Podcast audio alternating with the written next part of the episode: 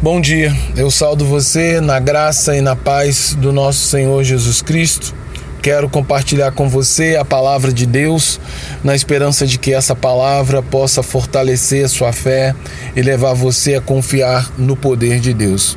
Para isso eu quero ler o texto que se encontra no livro de 1 Pedro, capítulo 5, versículo 7, que diz: Lancem sobre ele, Deus, todas a sua ansiedade, porque ele, Deus, cuida de vocês. Depois de exortar solenemente seus ouvintes a depositar toda a sua confiança e esperança no poder, na poderosa mão de Deus, que ao longo da história de seu povo interveio no no tempo oportuno, dando livramento, refrigério e salvação em meio às lutas e às perseguições através do poder de sua mão estendida, que é o lugar onde devemos residir permanentemente, como se referiu o salmista ao dizer: Aquele que habita no esconderijo do Altíssimo, à sombra do Onipotente, descansará. Ele te cobrirá com as suas, com as suas penas, e debaixo das suas asas te confiará, te confiarás, e a sua verdade será o teu escudo e teu broquel, diz o Salmo 91, no verso 1 e no verso 3. Agora Pedro aponta o poder de Deus como a grande justificativa para fazer de sua presença nossa morada e de seu poder nossa fonte inesgotável de confiança e coragem. Ao pedir, ao partir dessa realidade, Pedro se reporta a um novo passo que consiste em dois atos, apresentados em duas frases. Primeiro, ele trata da atitude que os crentes em Cristo Jesus devem demonstrar diante de Deus por causa de seu poder. E depois ele fala da declaração solene de fé e confiança por causa de tudo aquilo que o Senhor fez no passado, ou seja, da sua poderosa intervenção em favor daqueles que são seus. A parte que cabe a cada crente é descrita como lançando sobre ele toda a vossa ansiedade, ela faz referência àquilo que fora dito no Salmo de número 55, ciclo 2, que deveria estar bem vivo e cristalino na mente do apóstolo Pedro, para fortalecer sua convicção e mostrando novamente que o passado, quando enxergado da forma correta, é uma fonte de esperança para enfrentar os desafios do presente.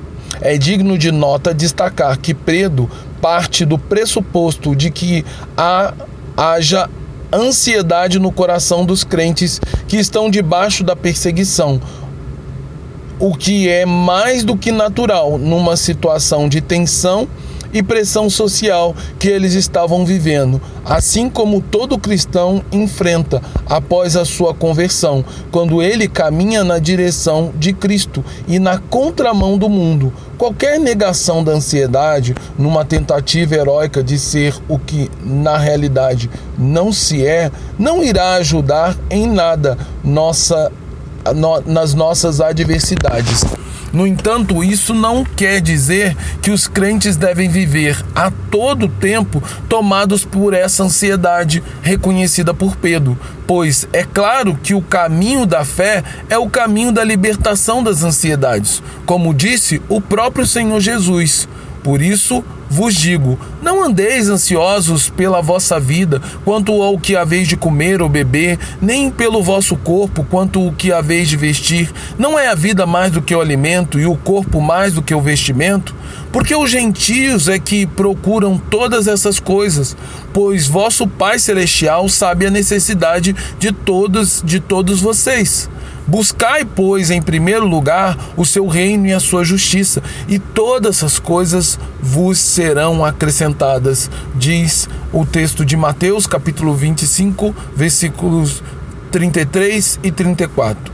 Mas o mas o próprio reconhecimento de se estar no caminho implica em reconhecer que ainda não chegamos. Portanto, continuamos apresentando sintomas de pecado deste mundo que jaz no maligno. A ansiedade aqui não é negada, antes Pedro oferece um tratamento eficaz para ela, destacando no ver, destacado no verso lançar, que é que apresenta a ideia de tirar de si uma coisa e lançar de si. Aquilo, no caso, deve ser lançado sobre Deus, cujo poder de sua mão é eficaz para nos socorrer.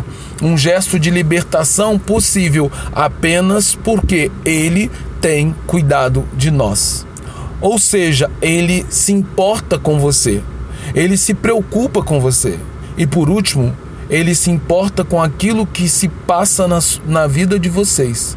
Assim, todos os crentes em Cristo Jesus não são, são convidados a abandonar todas as preocupações que geram ansiedade por meio da fé, convicta que o Senhor tem cuidado de nós.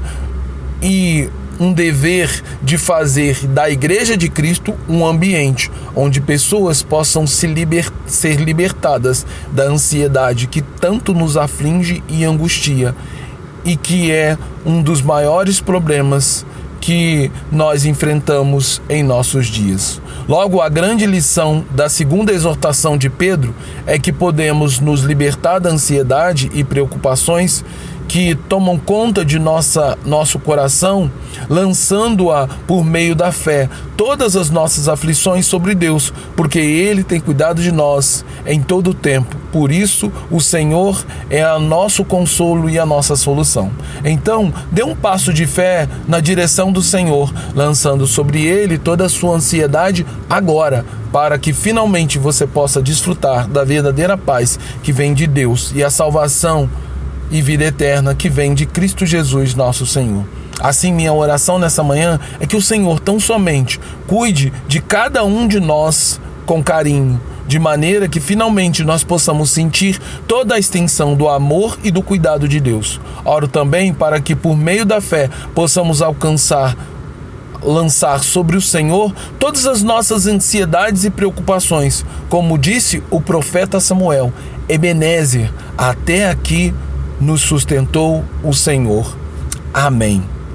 Agora que o amor de Deus Pai, que a graça do Deus Filho e o consolo do Espírito repouse sobre nós, de maneira que sempre, todos os dias, possamos lançar nossas aflições, ansiedades e angústias diante do Senhor, porque Ele cuida de nós. Amém, amém e amém.